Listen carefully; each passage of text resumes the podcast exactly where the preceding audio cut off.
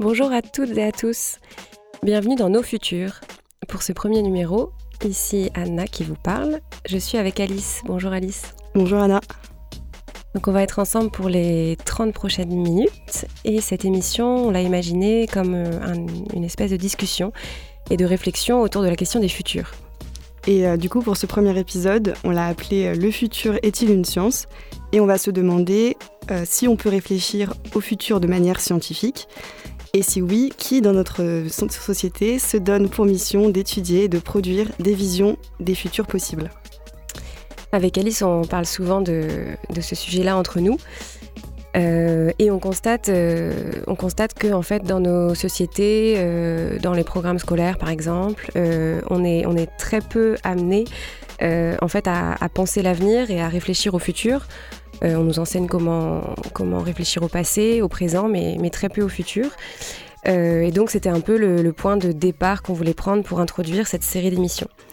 Euh, et pour commencer, toi, Alice, par exemple, tu, travailles euh, dans ta thèse, parce qu'on est toutes les deux en doctorat, euh, sur un thème qui est complètement à l'opposé du sujet de cette émission. Est-ce que tu veux bien nous en parler un peu?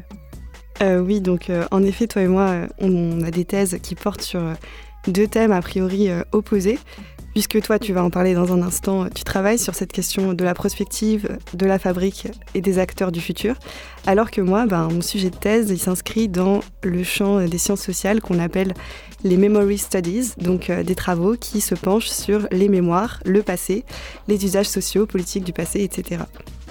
Donc moi, je m'intéresse aux héritiers de la guerre d'Algérie, aux politiques de mémoire de musées, de, musées euh, qui euh, s'occupent du passé et de la guerre d'Algérie. Mais même lorsqu'on ne travaille pas directement comme moi sur la mémoire et le passé, en sciences sociales, c'est vrai que de manière générale, on aborde peu la question des futurs. Et d'ailleurs, une des premières choses qu'on apprend en cours d'intro à la sociologie, c'est que les sciences sociales ne sont pas des sciences prédictives et qu'on étudie des choses qui se sont déjà produites ou à la limite qui sont en train de se, de se produire. Il euh, y a même une dimension repoussoire dans la figure euh, du savant qui se risquerait à faire des prédictions. On nous dit voilà que le sociologue n'a pas de boule de cristal et que euh, prédire des choses irait à l'encontre de la méthode scientifique. Et on va au contraire chercher une forme de vérité, d'objectivation dans le passé. Par exemple, moi, un de mes matériaux de thèse, et je ne suis pas du tout la seule, c'est les entretiens biographiques. Euh, pareil, quand on étudie les politiques publiques, on va souvent chercher à remonter à la genèse d'un concept ou, euh, d'une politique, à savoir euh, qui et comment on les a formulés en premier.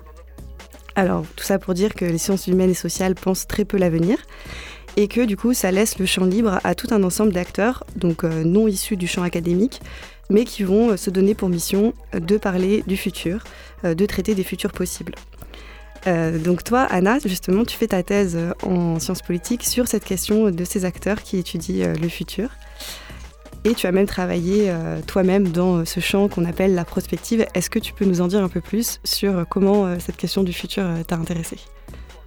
Oui, alors en fait, moi j'ai découvert ce que c'était que la prospective en, master. j'ai fait un master en, en gestion de l'eau après avoir fait des sciences politiques. Euh, et en fait, j'ai eu un cours sur la prospective. Euh, on avait un projet de, groupe qui consistait à, imaginer à quoi pourrait ressembler la gestion de l'eau euh, sur la métropole de Montpellier en 2040. Donc, euh, donc déjà, ça m'a, ça m'a, ça m'a interrogé. Et puis en fait, on avait un prof qui nous a un peu expliqué euh, les, ce que c'était que la prospective. Euh, et en fait, j'ai découvert que bah, y avait cette activité qui existait, qui consiste à, à réfléchir au futur et à, à un peu essayer de, de construire ou de, ou de réfléchir à, aux différents futurs possibles qui pourraient exister pour un territoire. Et pour ça, euh, bah, il y a des méthodologistes ou des prospectivistes euh, qui ont conçu différentes méthodes, notamment la méthode des scénarios, mais pas que.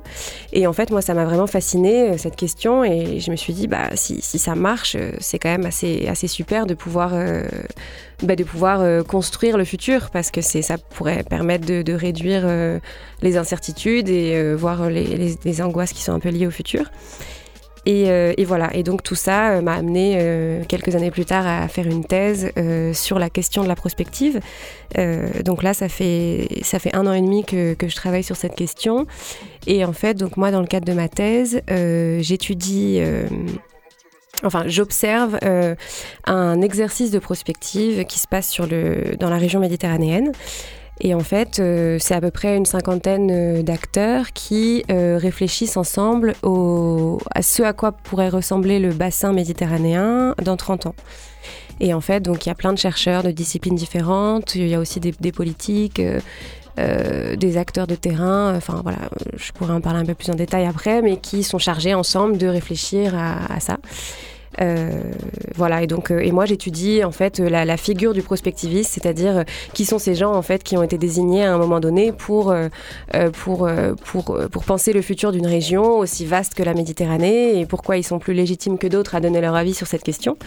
voilà, donc je m'entretiens avec eux et je les observe et voilà. Et du coup, avant de traiter cette question de qui sont ces acteurs du futur, on a un petit son qu'on aimerait vous faire écouter. Quand j'étais petite, aux confins de la galaxie, j'ai entendu des histoires au sujet d'un homme capable de prédire l'avenir.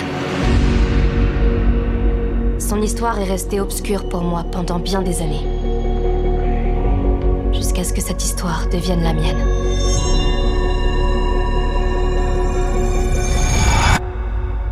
Jusqu'à ce qu'elle devienne la seule histoire.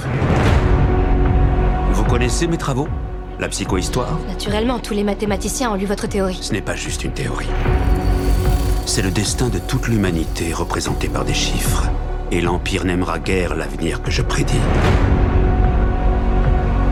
Notre histoire est remplie de charlatans et de faux prophètes. Tuons-les. Nous pourrions le supprimer, mais qu'adviendra-t-il de ces idées? Les martyrs ont tendance à laisser une trace derrière eux. Voilà, c'était euh, le teaser de la série Fondation, donc euh, en VF, euh, qui est diffusée en ce moment sur Apple TV et qui est l'adaptation de l'œuvre du, romancier de science-fiction Isaac Asimov.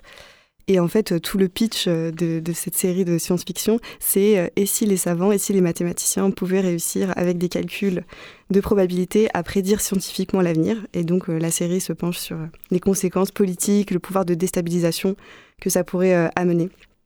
D'ailleurs, ce thème a été euh, beaucoup traité en science-fiction, comme dans d'autres œuvres comme Minority Report. Euh, ce film étant inspiré aussi de romans euh, de Philippe Dick. Donc, pour revenir dans le temps présent et dans des choses un peu moins fictionnelles, Anna, toi, tu évolues dans un monde d'experts du futur, donc de prospectivistes, on disait. Et je voulais te demander justement comment ces gens réfléchissent et puis aussi qui ils sont, ces experts du futur dans le cadre où toi tu les observes, c'est-à-dire dans euh, ces institutions onusiennes où ils produisent euh, des, visions du futur bah, déjà, juste euh, dire que ça m'a fait rire pendant le, pendant le teaser. J'ai pas vu cette série, mais, mais rien que, de, que d'entendre la description là, du, du gars qui a inventé un modèle qui permet de, de prédire. la psychohistoire. Ouais, voilà, et qui permet de, de prédire absolument enfin, l'avenir avec précision, etc., de savoir tout ce qui va se passer. Euh, rien que ça, j'ai des images de, personnes que j'étudie qui me viennent en tête, en fait, qui sont un peu euh, les papes euh, de la prospective en France et, qui sont connus, reconnus comme, un peu bah, des, prophètes ou des, savants, des experts, des experts du futur, et comme si les, personnes qui les connaissent les prenaient un peu pour des, devins. Et du coup, pour te répondre, bah, qui sont ces gens euh, qui se disent experts du futur. Euh, bah, alors, je suis toujours en train de les étudier. Euh, j'ai pas fini ma thèse, donc je peux pas apporter de réponse définitive, mais j'ai quelques quelques constats déjà. c'est des personnes qui sont déjà assez dotées en capital culturel, enfin qui qui ont, qui ont fait pas mal d'études, euh, qui sont soit euh, experts dans des organismes internationaux, euh, soit chercheurs avec niveau doctorat, soit, soit c'est fonctionnaires, qui se sont intéressés donc à la question des futurs à travers leurs disciplines thématiques. Par exemple, il y, y, a des disciplines qui, qui, sont plus habituées que d'autres en fait à, à penser l'avenir. par exemple, la démographie ou l'économie, en fait, c'est des disciplines dans lesquelles ça fait longtemps que les que les gens font des projections. et là, ça se rapproche un peu du teaser de, Fondation, justement, parce que c'est des projections qui sont très chiffrées, en fait.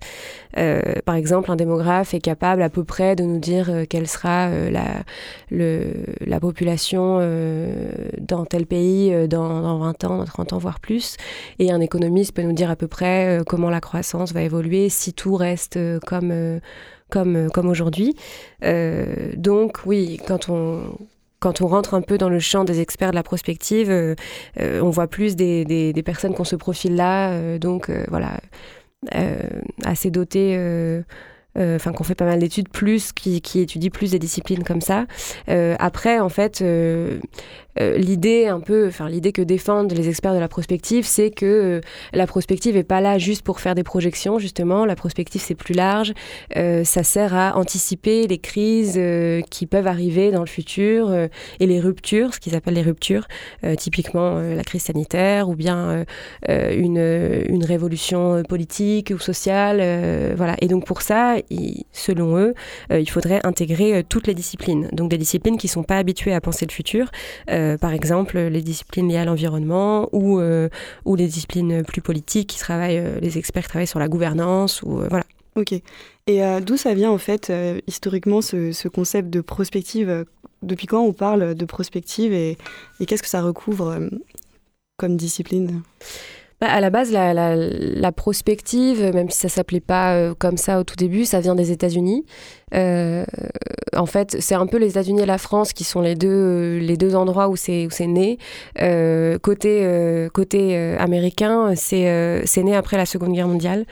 en fait, la Seconde Guerre mondiale, ça a été un moment où il y, a, eu des, nouvelles, nouvelles manières de faire la guerre. Et au ministère des Armées, ils se sont dit que ce serait bien de, de ben, d'essayer d'étudier un peu le, futur pour essayer d'anticiper euh, les nouvelles armes ou les nouvelles attaques qui pourraient venir des, pays ennemis. Donc c'est dans un cadre militaire euh, à, l'origine Ouais, et aux États-Unis, c'est encore euh, très marqué par le côté stratégie, défense, militaire, ouais.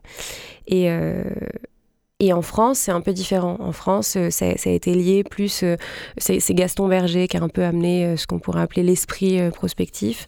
Donc lui, c'était plutôt un philosophe, mais qui, qui travaillait aussi, enfin, qui, qui, liait beaucoup dans sa tête la, prospective à l'action publique, donc de l'État. et pour lui, en fait, il fallait plus s'intéresser aux fins qu'aux moyens, c'est-à-dire on ne pouvait pas faire des politiques publiques sans regarder l'avenir, savoir bah, où est-ce qu'on veut aller avec ces politiques-là. Quoi. Il fallait un peu arrêter de se dire que, arrêter de regarder que dans le passé et se dire voilà comment ça a été avant et donc euh, voilà ce qu'on pourrait faire euh, maintenant. Euh, donc c'est un peu lui ouais, qui, a, amené cet esprit prospectif-là. Et, euh, et un peu ce, que certains prospectivistes aujourd'hui, moi, m'ont dit dans mes entretiens, euh, ce qu'ils appellent un peu l'âge d'or de la prospective, c'était dans les années 60, euh, au moment où il y a la DATAR qui a été créée. donc, c'est un organisme qui était chargé de, planifier l'aménagement du territoire en France. et donc, à ce moment-là, en fait, il y avait vraiment, au niveau de l'État, une volonté de, bah, de, de, planifier les choses, de regarder loin. Et donc, le long terme était, était vraiment considéré à ce moment-là.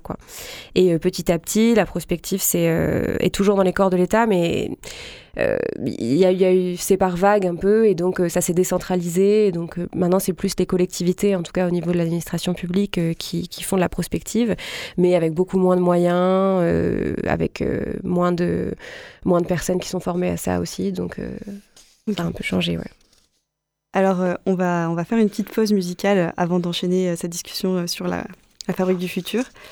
Et euh, du coup, dans notre répartition euh, des, tâches pour préparer cette émission, j'étais chargée de choisir un morceau qui représentait le futur, enfin des sonorités, euh, des tonalités futuristes à mes oreilles. Donc j'ai d'abord pensé à l'album Futur de Booba, et son, titre Turfu. donc cet album qui était sorti en 2012 et, je m'en souviens bien, j'avais que 14 ans, mais c'était un certain choc esthétique. On avait beaucoup parlé à l'époque de l'usage de l'autotune dans cet album. Et euh, effectivement, Booba s'appuyait beaucoup sur le fait qu'il était dans le futur et que finalement, euh, les personnes qui critiquaient euh, ce, nouveau style étaient dans le passé. Donc, il est disqualifié grâce à ce discours sur le futur, l'innovation, etc. Donc, aujourd'hui, heureusement, on a dépassé ce débat un peu fatigant sur l'usage de l'autotune dans, le rap qui aujourd'hui est extrêmement répandu et, euh, de façon euh, artistique et beaucoup plus subtile. Mais bon, finalement, j'ai pas choisi Booba parce que c'était un petit peu trop évident. Euh, et disons que ces dernières années, ces derniers mois, un des morceaux que, que j'ai écouté en me disant Ah, tiens, ça, c'est un son un petit peu futuriste, notamment dans le traitement des voix euh, en tout cas, à mes oreilles, ça sonnait euh, enfin, ouais, futuriste. Donc, le son qu'on va écouter s'appelle Shouty Flesh. Il est euh, chanté par Bamao Yande et le Duke. Il est sorti en 2020 sur le label Boucan Records.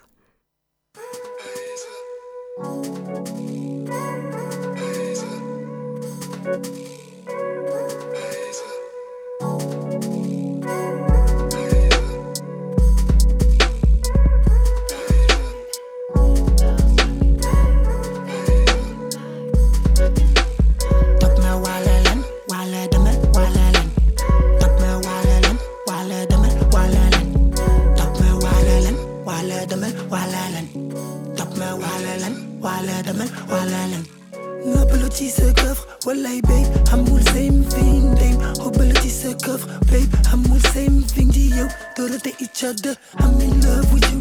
G babe with your body love I'm so flash of you. Baby baby I would never let you go.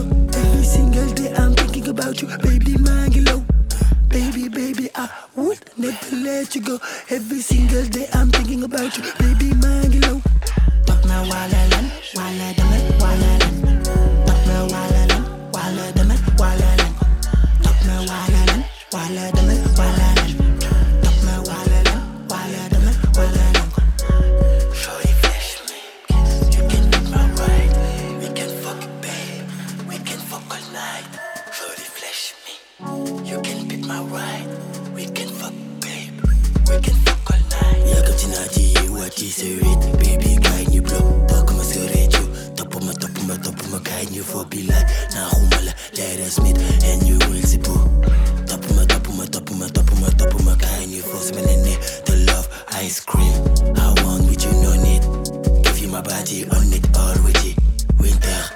Yeah, please let me shine for you.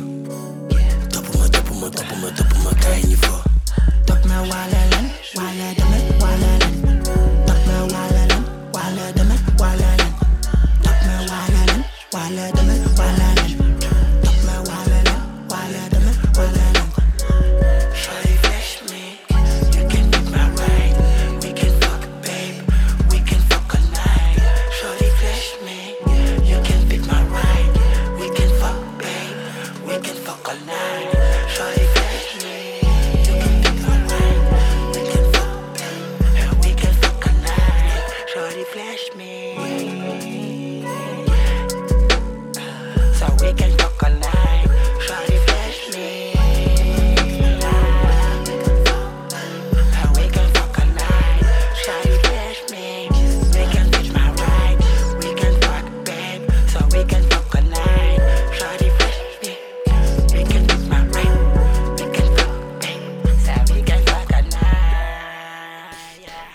Voilà, donc c'était Shouty Flesh de Bamao Yande et Le Duke, et c'est sorti en 2020.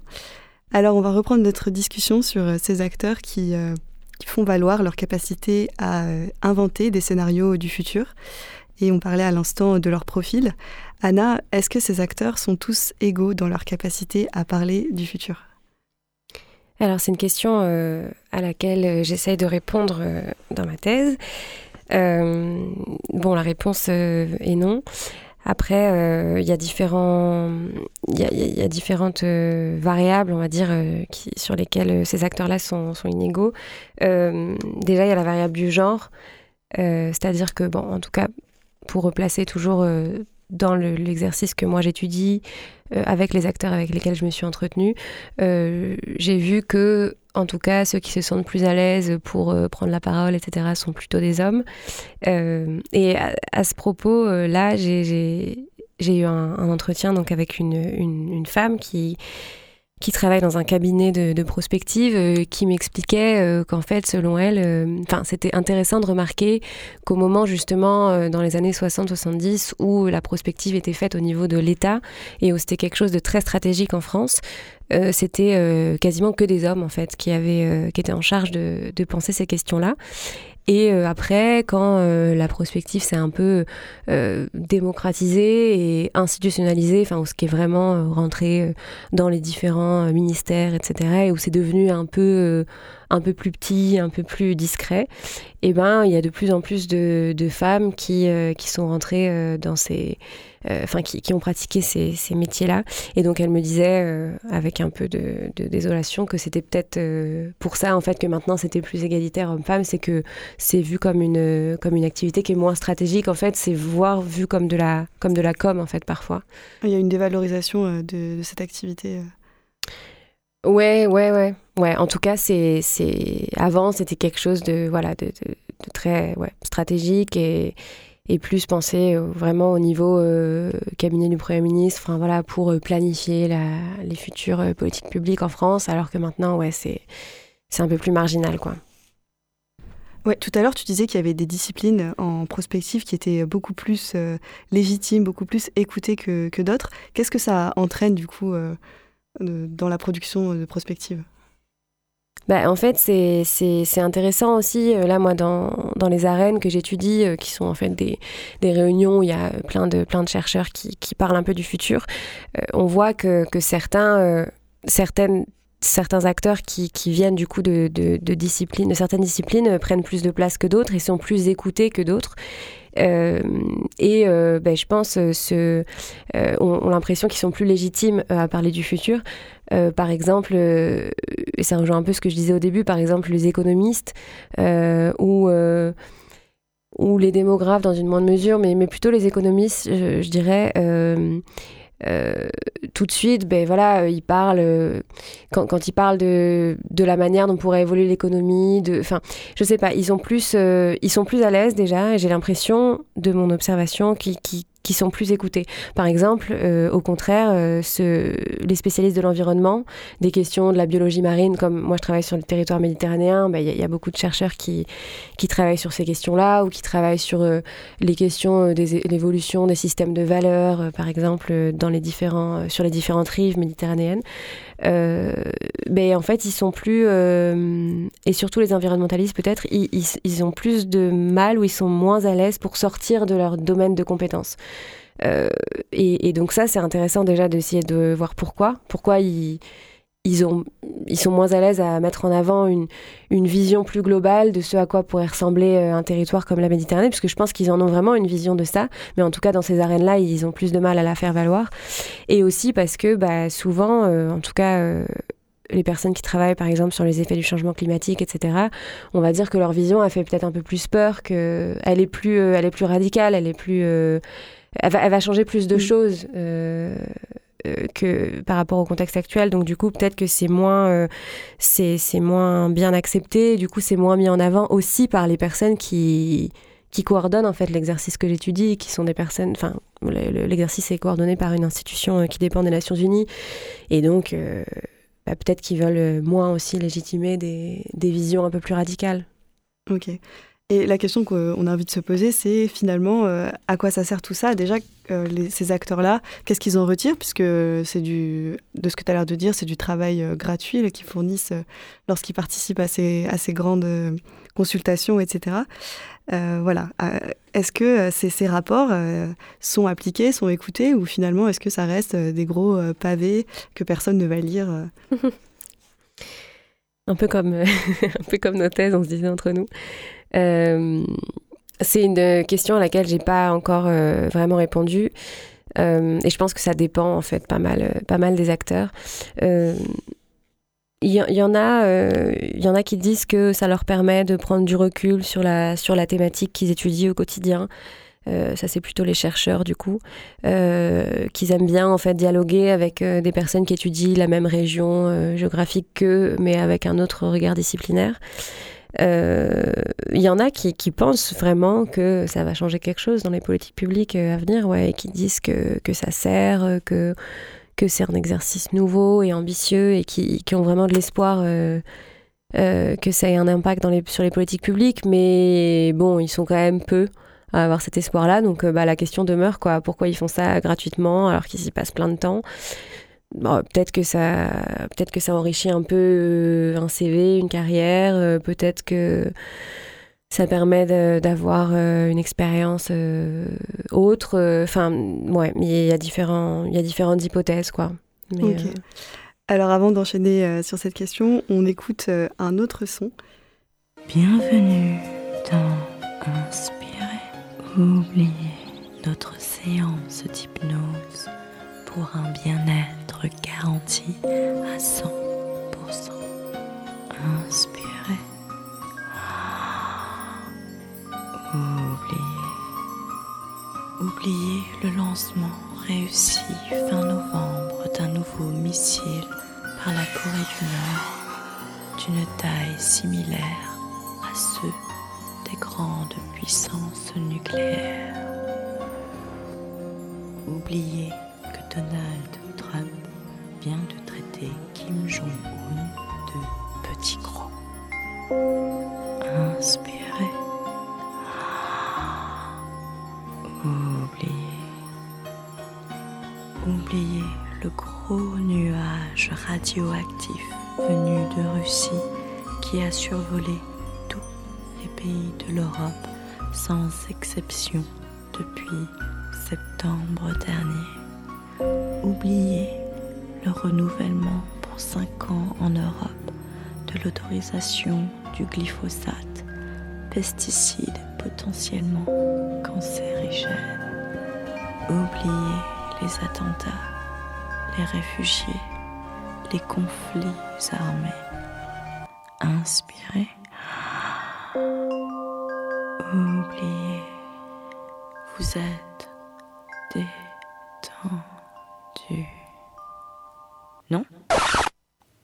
vous n'êtes pas détendu Voilà, c'était euh, la petite pause relaxation qui vous était offerte par l'émission d'Arte Trax.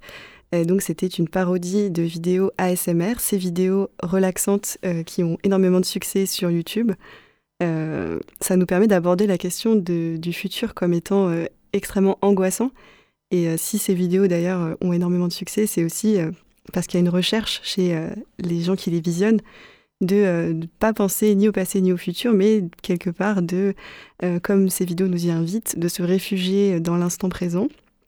Ça peut aussi passer par la spiritualité, par diverses techniques de, détente, de relaxation, qui visent à, oublier un peu cette question de l'avenir si angoissant. Toi, Anna, qu'est-ce que ça t'a évoqué, ce son et cette question justement de l'angoisse face au futur? Bon, déjà, le, le son m'a fait beaucoup, m'a fait beaucoup rire. Alice, tu me l'avais fait découvrir il y a quelques jours, mais j'ai toujours autant de plaisir à l'écouter. Et sinon, non, ça ça m'évoque euh, pas mal de choses parce que parce que c'est vrai que je je me suis posé au final cette question assez tard dans ma thèse, mais à un moment donné, je me suis dit bon, qu'est-ce qui m'a qu'est-ce qui m'a poussé en fait à à faire une thèse là-dessus, sur la question du futur euh, et des personnes euh, qui, euh, qui, essayent de, voir un peu à quoi le futur peut ressembler. Et je pense que ça répond à une certaine angoisse ouais, de, ben, de ce qui va nous arriver et, et que c'est une manière, en tout cas, bon, qui marche pas trop parce qu'en fait, plus j'avance dans la thèse et plus je suis assez euh, désenchantée par rapport euh, bah, à la capacité des personnes que, que, j'étudie dans ma thèse, en fait, à, prévoir quoi que ce soit. Oui, tu, tu m'avais dit qu'au début de ta thèse, tu t'étais vraiment pris de passion pour la prospective avec l'espoir que ça pouvait bah, apporter des réponses euh, pour le futur. Et notamment, euh, tu avais, avais, été marqué par la rencontre avec des prospectivistes très un peu style gourou. Et finalement, est-ce que tu as été désenchanté par les promesses de cette discipline? Oui, oui, en fait, bah, c'est vrai qu'il y a certaines rencontres, euh, notamment une qui m'a qui m'a particulièrement marquée et qui continue à me. Euh, enfin, c'est une personne qui m'inspire beaucoup. Euh, mais mais c'est vrai que voilà, bah, après, c'est peut-être propre à chaque sujet. Peut-être que quand on rentre dans la profondeur de chaque sujet, on est un peu, ou d'un moment, euh, euh, désenchanté et les, paillettes disparaissent un peu, je sais pas. Euh, mais c'est vrai que ouais, je, nourrissais cet espoir qu'on me dise que, c'est possible de prévoir un peu plus de choses que maintenant. et oui, c'est marrant parce que, plus personnellement, moi, je suis assez pratiquante ou intéressée aux questions du bouddhisme. Et, et, je pratique dans une communauté dans une communauté bouddhiste. Et du coup le bas de bouddhisme en tout cas ça dépend des branches mais en tout cas le bouddhisme zen bah, du coup c'est très sur bah, sur sur la pleine conscience la enfin essayer de, de, de s'établir dans l'instant présent etc et donc bah, justement ne pas se perdre dans des dans des peurs liées au futur ou dans des regrets liés au passé etc et donc du coup à la fois ça me prend pas mal de mon temps et à la fois bah toute la semaine, je, je, pense au futur, je, questionne des gens qui travaillent sur ça. Et, euh, donc voilà, je pense que c'est, on est vraiment au, cœur des, questions fondamentales d'angoisse liées au futur. Oui, pour euh, revenir sur le désenchantement euh, sur ces sphères euh, de la prospective, évidemment, c'est pas les seuls, les seuls qui produisent des visions du futur. Et puis peut-être aussi que aborder cette question du futur de façon technique comme ça, dans des arènes internationales, où finalement le discours est assez peu politique et un peu souvent très policé et, et dans l'évitement en fait de la question politique, alors qu'on voit bien que euh, bah, il y a d'autres acteurs euh, qui, qui, se penchent, qui inventent ces nouveaux futurs et c'était un peu le projet euh, de, de, cette émission. Ce sera pour les épisodes précédents, suivants, pardon, de, de, faire venir d'autres des personnes, pas forcément experts en prospective, mais qui nous donneront du grain à moudre dans la, la fabrique du futur. oui, c'est ça. On on, essaiera donc de faire des, émissions où on peut, on peut, on peut faire parler euh, des personnes de leur, euh, de leur vision de l'avenir, des personnes qui se sont déjà posé la question ou pas du tout, et des personnes qu'on n'entend pas justement ouais, dans, dans des arènes. Comme j'étudie moi, ça me permettra de répondre à une certaine frustration aussi, parce que je pensais qu'il y aurait plus d'avis euh, divergents dans les, dans les acteurs, enfin dans les projets que j'étudie. Euh, alors qu'en fait, ouais, c'est ça, c'est très politique et on invite un peu tout le temps les mêmes personnes. Euh, donc voilà, je, vais investir cette, euh, émission pour répondre à cette frustration. voilà, donc c'est tout pour aujourd'hui. on vous salue et à la prochaine.